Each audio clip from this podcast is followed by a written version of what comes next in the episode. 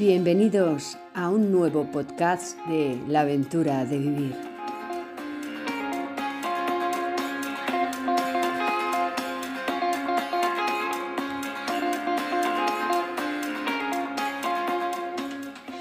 Hoy tendremos con nosotras a Damas Basté, coach y autor del libro Sabubona, El poder de ser apreciativo.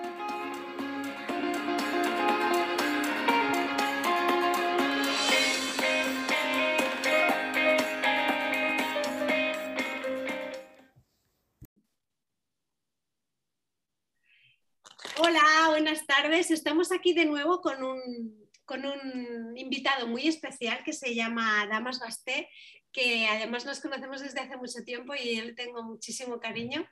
eh, porque ha presentado un libro, un libro que no os podéis perder, que se llama Sabuona, el poder de ser apreciativo. Este libro es fruto de muchos años de trabajo.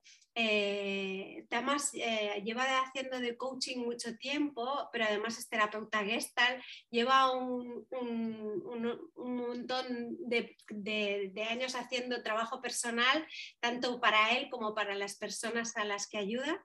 Y, a mí también, ¿eh? estuve con él haciendo un proceso muy bonito durante bastantes meses que me ayudó muchísimo y del que aún me resuenan frases muchas veces cuando tengo ahí un, un- un tapón.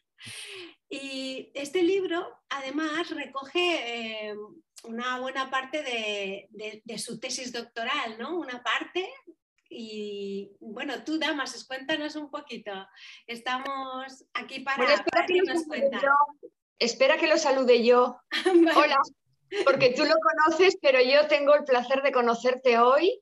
Aquí es que estamos haciendo para todos nuestros oyentes la grabación y este podcast por Zoom, ya que los tres estamos en diferentes sitios. Así que encantada de conocerte, encantada de también conocer tu libro, que lo estoy empezando a leer, pero no lo he terminado, y, de charlar contigo y a ver qué nos cuentas y cómo nos nutres y nos enriqueces. Gracias. Eh, Sabu Bona a todos y a todas. Sí, sí. Tienes que contarnos ¿eh? el porqué de este título, porque también es muy interesante. Bueno, eh, buenas tardes a- o buenos días, depende del momento, buenas noches que Sí, estéis depende de esta se grabación ah, y el tiempo en el que estéis. Eh, bueno, es muy curioso. eh, la idea de acompañar a personas, que es la idea de, lo que hace un coach, de lo que hace un terapeuta, un psicólogo, o, o lo que hace una madre, un padre, o lo que hace un amigo con amigos y amigas. Ah, yo, en el proceso mm, de escribir este libro, he tenido una persona que me ha acompañado, tanto en la parte más, más técnica, incluso con la parte menos, menos técnica, ¿no? Y en una de las revisiones del libro, una de las cosas que le, impactó a, a Juana, que es la persona que, que me ha acompañado, fue la palabra, la expresión, el saludo sabubona que estaba insertado en el libro. Y, y- y para mí, no es que hubiera pasado esta palabra de forma anecdótica, pero empecé a prestarle atención a, a esta idea y a este concepto y, y na- simplemente me quedé tan enamorado de él al, advertir de la fuerza que tenía que consideré que era una forma de, presentar el libro. Sabubona viene a decir, eh, no con exactitud, sino más bien con mis propias palabras, después de haber investigado un poquitín, es un saludo típico de, ciertas tribus eh, del África, sobre todo de la zona de Sudáfrica natal, y, y viene a decir ah, como que te veo, eh, reconozco tu existir, ah, conecto con tu ser, en definitiva, lo que yo he considerado que es eh, te aprecio. Es una forma de saludar, como aquí hacemos a veces, apreciado, apreciada, porque tiene un cierto significado que va mucho más allá de la idea que tenemos de apreciar. Qué bonito. Sí, porque lo, que nos pasa muchas veces es que no vemos a los demás, ¿no? Estamos aquí, eh, digamos, hablando, pero no siempre nos escuchamos ni nos vemos de verdad, ¿no? Creo que ahí está un poco lo que tú vienes a explicar en el libro también, ¿no? El cómo podemos mirar de una manera no sería correcta, sino apreciativa, sería desde el amor, entiendo, ¿no? Sí, eh, tú lo has dicho muy bien, Silvia. Mm, no nos vemos a veces, ¿no? Es como que la otra persona aparece por nuestra vida de una forma, no diré despreciativa, pero, pero sí un poco como, como, invisible, ¿no? Eh, o a veces, eh, estando presente el otro, no, no está siendo visible para, para, nosotros. Y la idea de apreciar es la idea de, de, realmente eh, ver al otro y ver al otro además desde una mirada fuera de lo que es habitual, ¿no? Porque, bueno, muchas veces lo que hacemos en relación a, a, a, nuestra mirada a los demás no es una mirada a la persona e, en su ser y en el momento en el que estamos mirando, sino en base a una idea que tenemos de la persona. Es decir, yo me relaciono contigo no en base en el aquí y ahora de lo que estoy viendo en ti, del ser que eres, que ya eres, eh, sino estoy relacionándome contigo a través de la idea que tengo de ti, construida por, por por una serie de estereotipos, ideas que he ido construyendo en base a la relación que tengo contigo, hasta el punto que me puedo creer hasta, como que puedo hasta adivinar lo que piensas y lo que vas a hacer porque ya te conozco. Claro, sería un poco como una mirada sin juicio, ¿no? Porque estás hablando de que miramos al otro desde un juicio nuestro, ¿no? Anticipándonos, creyendo que lo conocemos y juzgándolo, etiquetándolo y muchas veces condenándolo incluso, ¿no? E-, exacto. Y bueno, eh, somos seres eh, muy anticipatorios, ¿no? O, con ganas de anticipar, ¿no? A veces incluso llevados por una, eh, lo expreso también en el libro, eh, ilusión de control, ¿no? Como que... Mm. un capítulo muy bonito de este. como mm, darnos el permiso de vivir en la, en la, incertidumbre, pero no desde un concepto, desde una idea muy conceptual, sino realmente la vida está realmente en la incertidumbre, ¿no? Es algo que también expreso o, miro de expresar en el, en el libro, ¿no? Como, como, un encuentro con otros, un encuentro en el que date, da el espacio de que se mueva la incertidumbre. No quiero decir con eso que una conversación importante, una presentación, no haya un punto de preparación por tu parte, ¿no? Pero la idea es como, como que cuando llega el momento soltar esa preparación y, estar muy en el aquí y ahora. Y como tú dices, Araceli, está muy relacionado con la idea de, de no juicio, ¿no? De, abandonar nuestro sistema de creencias. ¿no? Entonces ahí tienes una mirada muy cercana al otro, muy de estar en el, ser que es, muy estar en el momento. Em, bueno, en esa, en esa línea va la mirada. Muy, sería muy gestálquico, ¿no? Te miro desde el darme cuenta, aquí, ahora, estando presentes, ¿no? Y me doy cuenta de lo que está ocurriendo y lo que me pasa a mí cuando me relaciono contigo desde esa mirada, ¿no? Totalmente, incluso, mira, me estás, eh, me, viene a compartir como yo en mi recorrido profesional, en un momento determinado, eh, por diferentes razones, ahora sería un poquitín largo de explicar y a lo mejor sería puramente anecdótico, eh, me puse más a trabajar desde la perspectiva coaching gestal aunque es imposible dividirla, ¿no? porque mi actitud es gestáltica estando haciendo, haciendo coaching. Y el libro me ha llevado a, de alguna manera, reencontrarme de nuevo con, ese, con esa eh, formación y ese hacer gestáltico eh, que, he tenido en mí, pero que, que de alguna manera eh, por el camino se fue como no perdiendo, pero dejando un poco de lado y, el libro y el ponerme a escribir el libro me, ha ayudado a rescatar, ¿no? Terapia gestáltica es hablar del terapia del aquí y ahora, del presente, del darse cuenta y además es la terapia del como muy conectada al ser, ¿no? Sí, muy bien. Y responsabilizarme de ello, de lo que me pasa en el aquí y ahora, ¿no?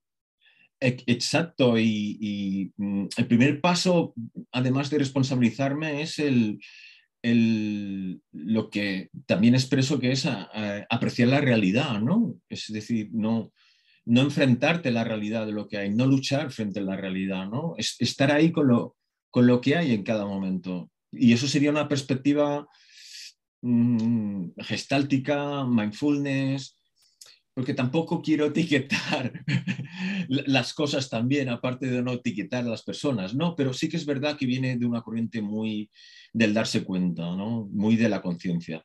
A mí hay una frase que me gusta mucho, que también recoges en el libro de Byron Kitty, ¿no? que dice algo así como que cuando lucho con la realidad sufro, por eso he dejado de luchar con ella. ¿no? Me, ha impactado mucho esta frase y la he vuelto a encontrar aquí en el libro y me ha gustado. ¿no? sí, ese...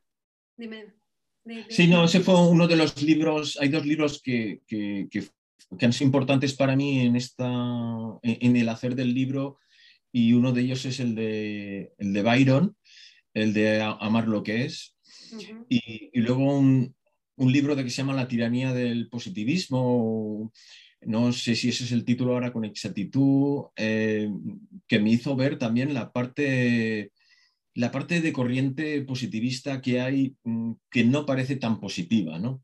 Sí, esta es una de las cosas que te queríamos preguntar, ¿no?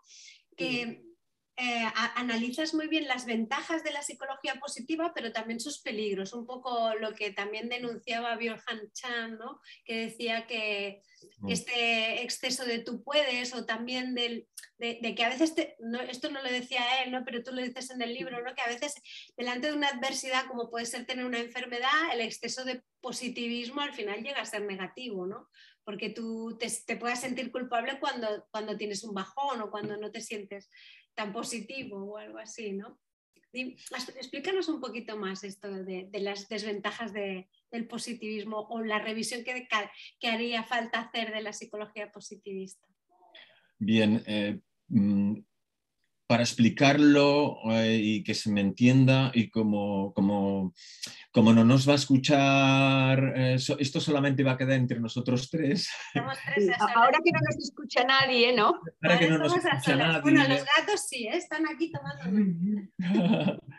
pues yo en su momento hice un trabajo de tesis doctoral que se llamaba Repensar la, mm, la, indagación apreciativa desde la perspectiva de su plasticidad.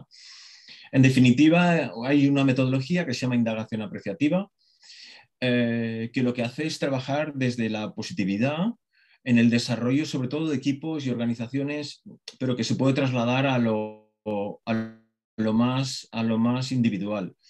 Claro, yo cuando hice la tesis doctoral, como tesis doctoral, partí de unas ciertas hipótesis pero no investigué sobre la negatividad, ¿no? No, no, investigué sobre lo negativo. Partí desde puro y duro la psicología positiva, porque uno de los puntos ah, de la psicología positiva es que, eh, que hay pocos textos, ah, pocas investigaciones, o bueno, hasta ahora o hasta hace un tiempo no había, sobre la felicidad, la alegría, el bienestar y mucha mucha investigación, mucha literatura eh, sobre los trastornos, la depresión, la ansiedad, de alguna manera eh, sobre, lo, sobre lo negativo. ¿no? Entonces, ese trabajo de tesis doctoral se volcó en lo, positivo. ¿no? Ahora, en un momento determinado, eh, principios del 2019, me diagnosticaron un cáncer y bueno, en ese momento, pues lo negativo apareció en mi vida. No es que yo no hubiera tenido momentos eh, difíciles en mi vida, pero ese fue un momento fuerte, de un fuerte impacto ¿no? en mi vida. Y claro, eh, yo viniendo de un estudio de psicología positiva, siendo coach y etc., etc., etc., pues me decía a mí mismo cómo era posible yo que estuviera viviendo lo que vivía desde una mm, negatividad tan exacerbada. Y, luego es como que yo a mí mismo no me permitía estar triste, depre, eh, mal, negativo, no sé qué palabras hay más que se pueden añadir, creo que sí que hay más, pero con esa suficiente, ¿no? Y además en mi contexto eh, también recibía mensajes como, eh, hombre, esto no va a ser nada, y luego sí que fue. luego esto ha sido lo que es, pero tú eres muy positivo. Eh, esto, bueno, apareció en mi vida lo negativo. Entonces empecé a estudiar lo que no había estudiado antes en mi tesis, lo negativo. Pero además ahora ya no era una cuestión de investigación. Ya. Era una cuestión diferente, diferente. Ahora me estaba, no sé si investigándome. A todo esto el resultado fue empezar a darme cuenta que igual lo que se considera positivo igual no lo es tanto, e igual ciertos aspectos de lo negativo igual no son tan negativos. Entonces me di cuenta que la psicología positiva, eh, que se atribuye a Martin Seligman, sobre todo como pionero de la psicología positiva, ya había otros psicólogos anteriormente que realmente ya hablaban de eso. La psicología positiva ya lo recoge, pero están olvidados. Abraham Maslow, Carl Rogers, eh, y luego los, eh, los estoicos, incluso Víctor Frankl. O sea que hay mucha gente ya anteriormente a lo que se ha llamado los promotores de la psicología positiva, que ya hablaban de la, de la psicología positiva. ¿no? Claro, a mí una de las cosas que eh, me sorprendió en su momento, pero se me había pasado como desapercibido, es si hay una psicología que se llama positiva, y, reconozco que es mi pensamiento dual todavía que está ahí, ¿será que el resto de psicología negativa? Pues el resto de psicología tampoco es tan negativa, ¿no? Y las grandes aportaciones de la terapia humanista y demás se han quedado un poco por ahí. Entonces, ¿qué ha pasado? Eh, quizá una parte de la psicología positiva se ha desviado de sus orígenes y creo que además una parte de la psicología positiva no ha sabido transmitir realmente qué es esto de la psicología positiva o incluso eh, se ha utilizado la psicología positiva de una manera que, está llegando como con cierta confusión, ¿no? Como que la idea de que, oye, eh, mm, la realidad o lo que estás experimentando se resuelve eh, rápidamente, como yendo hacia lo positivo, ¿no? Sin transitar sobre el momento que estás viviendo. Una especie de, de no aceptación de la realidad de lo que está pasando. Entonces, también está apareciendo una corriente de psicología positiva que, le llaman 2.0 o 3.0 o no sé, o no sé qué, mm, eh, pero hay una corriente así de psicología positiva que está como volviendo a los orígenes y está como, como revisando todo esto, ¿no? Y, claro, eh, todo esto me hizo eh, repensar lo que había repensado. Ya sé que suena así un poco rebuscado, pero volvía a replantearme incluso la, cuestión apreciativa, ¿no? Y ese...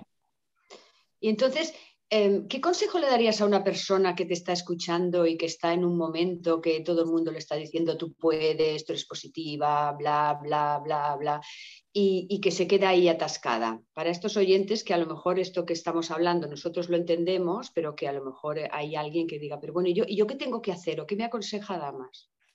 Mira, en nuestra profesión de coaching se dice mucho que tú no hace, no hace falta que hayas hecho un determinado camino recorrido que sea igual, igual, igual nunca lo será, ¿eh? pero similar al de la persona para poder acompañarle en el proceso de lo que está buscando. E incluso que tú puedes acompañar a un, a un informático en ciertas cuestiones sin saber de informática, porque tú eres un experto en, en gestión del cambio y no necesariamente eres un experto en, lo que, en lo que está viviendo la persona. Y tiene sentido, porque tú, no, tú puedes ser un experto en algo, pero no eres un experto en la otra persona. Dicho esto, eh, mi propio proceso me ha llevado a pensar que en determinadas situaciones creo que sí que es importante haber hecho un recorrido un tanto parecido a la, a la otra persona. Pero no por decirle según qué, sino por entenderle, por entender a la otra persona, por, y, no tanto ponerme en su lugar, pero sí que eh, tener una elevada o apreciativa eh, comprensión de lo que está viviendo. Entonces, más allá de decirle según qué, le escucharía, le escucharía y le escucharía. Em, y le miraría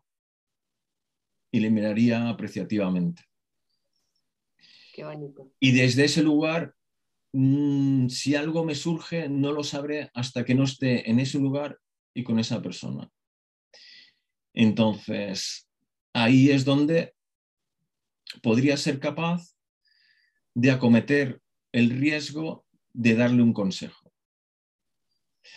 Dicho esto, menos riesgo sería preguntarle según qué, pero no lo sabré hasta que esté ahí y desde esa mirada apreciativa. Lo de la mirada apreciativa a mí me lleva mucho, mucho, más allá que le pongamos el nombre apreciativo o no, de saber en qué lugar estás cuando estás enfrente de la otra persona. Saber quién está ahí acompañando a la otra persona. Soy yo mi personaje, soy yo tal, y, cómo estoy mirando al otro desde ese lugar. Y entonces, desde ahí, y lo que tú hablabas antes, Araceli, no juicio, presencia, si me surge consejo, pues acometería a lo mejor el riesgo. Si me surge pregunta, pues acometeré con un menor riesgo el darle una pregunta. Pero yo continúo eh, pensando y sobre todo recordando en una ocasión, hablando con una persona, que cuando acabé de hablar con ella, le, dijo, me ha ido muy, le dije, me ha ido muy bien conversar contigo. Y luego de regreso a casa me di, me di cuenta de que es que esa persona prácticamente no me había dicho nada en todo el rato. Digo, eh, me llevó a pensar, ¿he estado conversando? Digo, ¿me ha estado hablando? Sí, desde el silencio. Sí, qué bonito ¿eh? esto de el silencio habla, es verdad. Es que las palabras no alcanzan, ¿no? Según qué situaciones. Y también me hace, eh, cuando hablabas, ¿no? He recordado una de las cosas que dices en el libro, que como que tenemos que estar más allá de las polaridades bueno-malo, eh, positivo-negativo, fracaso-éxito, ¿no? como que la realidad abarca mucho más que esas polaridades o esos juicios, que es una vez más lo que comentabas tú al principio, ¿no, Araceli? De, de que el, no juicio, el, que la realidad siempre nos sobrepasa un poquito y no podemos ponerle etiquetas. Sí, hay una idea de la psicología positiva, el optimismo, que es cierta y tiene su significado y valor, que es ver de alguna manera, para simplificarlo, ya sé que lo simplifico, ¿eh? pero es ver lo positivo de lo negativo. Por aquí con cuidado, ¿eh? porque cuando yo digo ver lo positivo lo negativo, quiere decir que por un lado estoy interpretando algo como positivo y estoy interpretando algo como negativo. O sea, cuidado ahí. Cuidado ahí. Ah, entonces, em, quizá e, es un darme cuenta de, que hay algo eh, mm, que estoy observando o interpretando como negativo y, darme la oportunidad de ver algo positivo en eso que estoy viviendo y, transitar por lo negativo. Ahora, dicho esto, mm, quizá lo positivo y lo negativo simplemente son eh, parte de nuestros sistemas de creencias, eh, mayormente. Mm. Entonces, quizá un nivel de apreciatividad muy de apreciar lo que hay y la realidad es salir de, esa dualidad de, positivo y negativo, ¿no? Y, estar muy con lo, que hay en, cada momento. Ahora, eh, llegar a ese nivel, eh, quizá mm, yo siempre digo que, mm, bueno, al menos nosotros tres, no estamos iluminados, pero en plan de broma vamos camino de la iluminación, pero mientras estamos, mientras estamos, eh, que en realidad no se va camino de la iluminación, la iluminación llega a ti, pero en cualquier caso, y fuera bromas, es como, mientras no estamos ahí, eh, seguramente estamos todavía en la dualidad, o en algunos momentos podemos darnos cuenta de la dualidad. Ahora, dicho esto, hay aspectos que pueden ayudarnos a, transitar por ahí. Y lo menciono en el libro, eh, autores que hablan del fracaso como eh, mm, fracasos victoriosos, como casi victorias, como tomarte lo que estás viviendo no tanto bajo la etiqueta fracaso o éxito, sino simplemente como que estás transitando por la vida y, mm. aprendiendo y aprendiendo y reaprendiendo. Eh, ¿Estás en proceso de o aún no has llegado a...? No, sí, hay otra autora que habla, y lo menciono también en el libro, de, una mentalidad de crecimiento, ¿no? Y no tanto una mentalidad de, como de resultado, ¿no? mantener siempre la idea de que siempre estás en aprendizaje. Y luego una cosa muy curiosa es que incluso el éxito puede ser una barrera para continuar aprendiendo. Porque en medida que tú has dicho que algo es exitoso, te puede llevar a, no tener que revisarlo. Claro. Bueno, es, eh, da mucho juego ¿eh? la, cuestión. Eh, yo diría que es llegar a otro nivel de apreciatividad, salir de esa dualidad.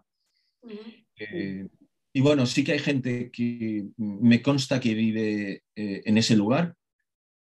Yo he escrito este libro con, en el punto en el que estoy y no estoy ahí que yo sepa, no estoy ahí en este momento, me reconozco que no estoy ahí. Eh, ahora reconozco que sí que me llega de otras personas que, están viviendo ahí desde una no dualidad en su vida, ¿no? Y, mientras hay unos pocos que estén ahí, a los demás, o al menos a mí, me sirven como ejemplos. No tanto por tener que alcanzar eso, sino simplemente como, como una inspiración. Lo que llamo también en el libro el, buscar modelos apreciativos, ¿no? O personas apreciativas. Evidentemente, actuamos mm, en lo que yo llamo eh, coherencia interna o una absurda coherencia interna, en el sentido de que haces algo que te lleva a un resultado que en realidad no es el que quieres, eh, pero que actúas en relación a tu coherencia interna, ¿no? Como que por lo que sea tú te dices o tú has vivido y reproduces lo que has vivido en esa situación y lo vas reproduciendo y te lleva a un resultado que no es el que quieres. Pero eso es lo que conoces y esa es tu coherencia interna, ¿no? Entonces, por lo que fuese, sin juicio, pero por lo que fuese, mm, lo que tú has conocido más mm, no es los espacios y los lugares apreciativos, puede ser, entre comillas, normal el que los reproduzcas. Pero es que lo curioso del caso es que lo que es normal no siempre es natural. Claro. Porque lo natural en el ser es ir hacia la luz. Claro. Entonces, ahí es cuando estás en, contradicción con tu ser, pero igual estás en coherencia interna con tu sistema de creencias. Claro, y lo otro sería como, bueno, el piloto automático de un patrón instaurado que vamos repitiendo, vas repitiendo, ¿no? Sí. Que, que, te lleva a un resultado que no quieres, pero que repites por tu coherencia interna, ¿no? Pero es tu coherencia interna mental no es, eh, es lo normal, porque es tu coherencia interna, hmm. pero no es lo natural. Lo que es normal no tiene por qué ser natural. Lo natural es eh, actuar en relación a tu ser. Y ese es otro tema eh, para mí muy, muy sumamente importante que tiene que ver con la idea de, apreciar el, ser que, ya eres. Y, dejo caer que tengo por ahí eh, la idea, eh, no es una idea porque ya está en proyecto, digamos que está a mitad de camino de escribir un libro que tiene que ver con el ser, con una encantadora amiga y compañera que se está riendo ahora a carcajadas. ¡Ah, mira! ¡Qué calladito te lo tenías! bueno, porque no estoy haciendo mis deberes. Que se llama, que se llama Silvia que, bueno, que seguro que después, que después de verano nos vamos a poner, nos vamos a poner ya en ello y, a terminar ese libro. Eh, entonces, la idea es esa, ¿no? Que a veces somos, pues eso, eh, como coherentes con, internamente con nuestro sistema de, de, creencias y, y, hasta nos parece normal, porque claro, es normal, e incluso hasta puedes decir es normal porque pienso así, ya ves qué normalidad, pero que sea normal no es que sea lo natural. Claro, qué importante, ¿no? Entonces, eso de eh, tener creencias que a lo mejor están obsoletas, mirar apreciativamente, como tú dices, esas creencias y también revisar ese diálogo interno, ¿no? Que nos tiene tan condicionados y limitados muchas veces. Sí, incluso ir avanzando y avanzando apreciativamente te lleva por un lado, a estar en un sistema de creencias más, más favorables, vamos a llamarle positivas, eh, vamos a llamarle más propias del ser que tú eres, hasta llegar a un punto en el que ya vives sin tener como referencia ningún sistema de creencias. Mm, qué interesante. ¿eh? Pero claro, eh, ahí lo dejo. y, me da la risa porque, porque eh, eh, mi propio libro me lo leo a veces, que yo, eso de mi libro es como que ya no es mi libro, ¿no? Entiendo que no es una parte gótica, pero igual está por ahí, sino simplemente por rescatar cosas que he escrito ahí y decirme a mí mismo, aplícate el cuento. Sí. Bueno, creo que esto nos pasa a todos. A mí a veces también me pasa con, con mis, nuestros libros. De decir, madre mía, madre mía, apréndete la lección, ¿no? Claro, porque, porque una parte es la teoría y es lo que decías, bueno, siempre en la vida a veces no te sobrepasa, por mucho que tú creas eso, que, que ya sabes todo o que puedes sentir que ya, bueno, lo que decía también Carl Rogers, ¿no? Aquello de si, si me estuviera siempre bien, a lo mejor es que estoy muerto o algo así. sí, sí, sí, Como que todo estás siempre en altibajos y, lo, y, y aprender supongo que pasa por, por, no saber de vez en cuando qué hacer, ¿no? Claro, y quedarte también un tiempito en el no sé, que en el no sé puedes mirar muchas cosas que no ves en los otros lugares, ¿no? Sí, sí, sí. Eh, el no saber y, y el reconocerte como, como, ser imperfecto, ¿no? Y como que la vida... Bueno, Matthew Ricard, eh, que Silvia lo ha entrevistado y lo conoce personalmente, eh, tiene una frase que me encanta, que eh, si crees que la vida es perfecta, uh, o eres un Buda o eres un idiota. Entonces, no la conocía. Sí, sí. me encanta, me encanta, ¿no? Entonces me doy cuenta que hago muchas veces el idiota, ¿no? Sí. Pero bueno. ¿Quién no? Oye, una, una, curiosidad, oye, ¿por qué has elegido la portada de dos elefantes y además no. en blanco y negro? Es que nosotras con las portadas como ponemos mucha conciencia que queremos transmitir, ¿por qué has elegido una, una, imagen tan bella además? Yo que llego ahora de África, vi los elefantes y dije, madre mía, qué portada tan bonita, cuéntanos. Claro, eh, bueno, eh, en, en, una... tuve, tuve la, la, ocasión de ser eh, cliente eh, de una sesión de coaching con Robert Dills, que es un referente en, en coaching, y, y, me ayudó mucho a conectar con la idea metafórica de que me muevo como un elefante, ¿no? Eh, la, la, idea de...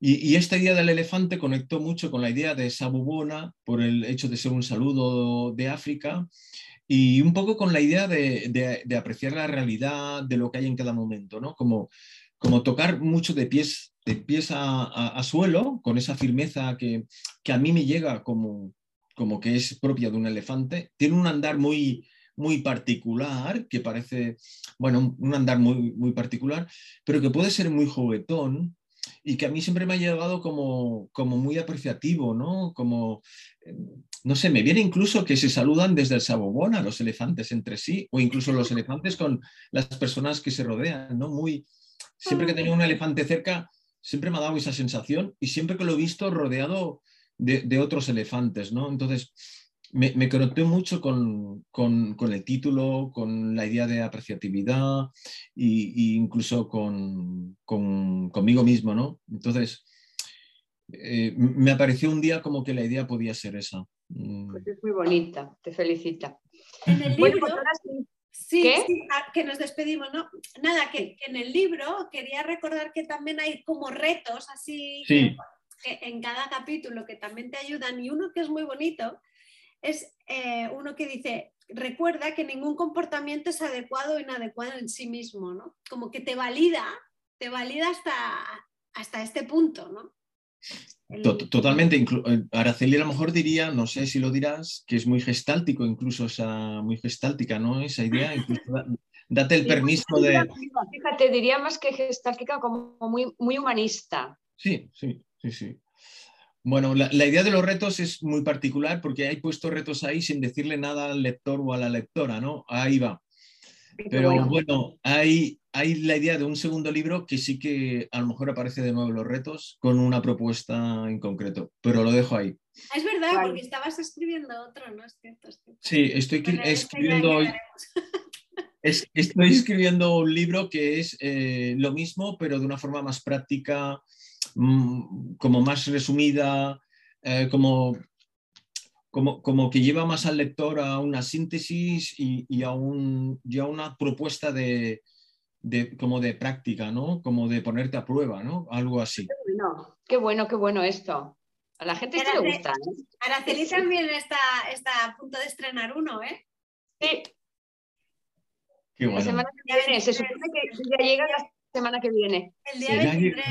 Ah, ¿Y tienes, tienes por ahí una muestra para mostrarlo ahora? No, porque como hubo huelga de transporte, todavía están en, en almacén y no han llegado. Llegan esta semana porque hago la presentación el día de San Jordi.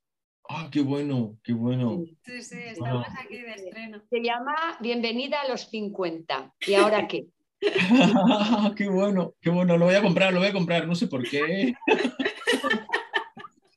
Pero es bienvenida, bienvenido o es para todos. Bueno, la entrada es bienvenida. Pero bueno, tengo amigas que les he dejado el libro, se lo han leído los maridos eh, o las parejas y, me han llamado para darme las gracias. Dice, porque ahora ah, entiendo más a mi mujer.